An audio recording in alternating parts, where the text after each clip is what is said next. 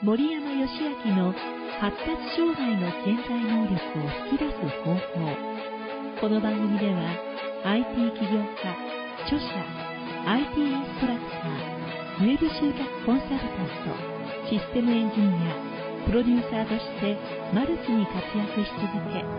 書籍は Amazon 言語学の参考図書部門第1位獲得。Amazon 女性と仕事 Kindle ストア部門第1位獲得のベストセラー著者。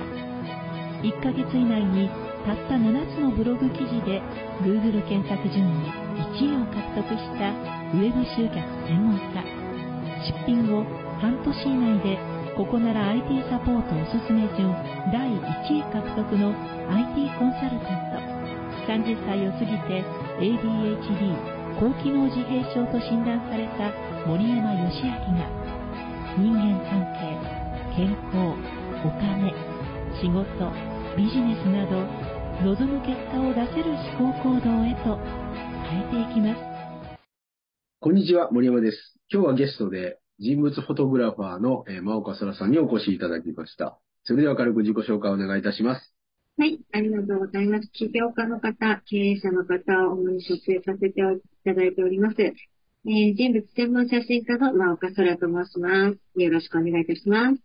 はい、よろしくお願いいたします。それでは今日もいろいろ伺っていきたいと思います。えー本日のテーマは、えー発達障害 ×IT× 写真です。本日の質問は、発達障害です。カメラマンとして起業するときに反対されませんでしたか ?30 代男性会社員からの質問なんですけれども、いかがでしょうか？はい、ありがとうございます。やっぱりね、あんまり、こう、周りの人たちから、あ、やりないと、みたいな感じの、あんまりなかったんですよね。なんかこう、やっぱりカメラマンっていうと、芸能人とか取らないと食っていけない仕事、みたいな感じ。あとは、有名にならないと、今またライバルがいっぱいいるし、なんか携帯でも上手に撮れる人増えたからとか、そういうようなこと、なんかわけのわかんないこと言われて、食っていけないよとか結構言われました。なんですけれども、私はそこで全然迷いはなかったんですよね。全然その、なんていうの、機能が発達している携帯があるからって、別に関係ないなっていう。そういうので撮れるようになったらね、なおさらいいなとは思うんですけど、人物を撮るって、機械は関係ないんですよね。だからどれだけその人の応援ができるかとか、それに合わせた写真を撮っていくっていうのは、やっぱりこう、あれだけできることじゃないので。なのでね、あの、私は全然不安がなかったんですよね。で、今、実際にカメラマンとして、本業でね、もちろん副業とかも何もせず、それでもう全然普通に、以前よりも何倍もの収入が来てますし、本当に独立してよかったなっていうふうに今思いますね。だから、自分の信じた道を、神と見極めて歩いていけば、絶対に大丈夫だなって、私は思いますね。なので、頑張ってくださいっていうふうにエールを送りたいと思います。はい、森山さん以上です。はい、ありがとうございます。まあ、ここに関してはちょっとだけ、えー掘り下げてお伺いしたいんですが、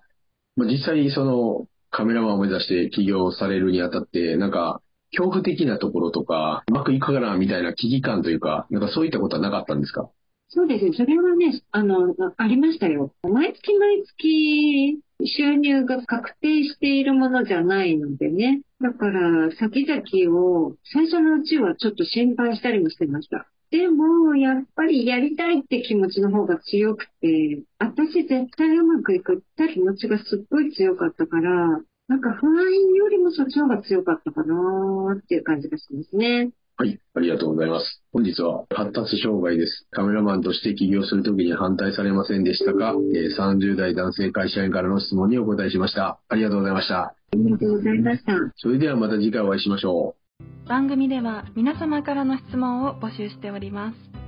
先生は大阪市久野区でパソコン教室を開いていらっしゃいます。パソコンに興味をお持ちの方またはパソコントラブルでお悩みの方はぜひ教室のお名前義経 IT クラブでインターネット検索をしてみてください。お問い合わせ画面からのご質問もいつでも受け付けておりますのでお気軽にお問い合わせください。それではまた来週お会いいたしましょう。See you next time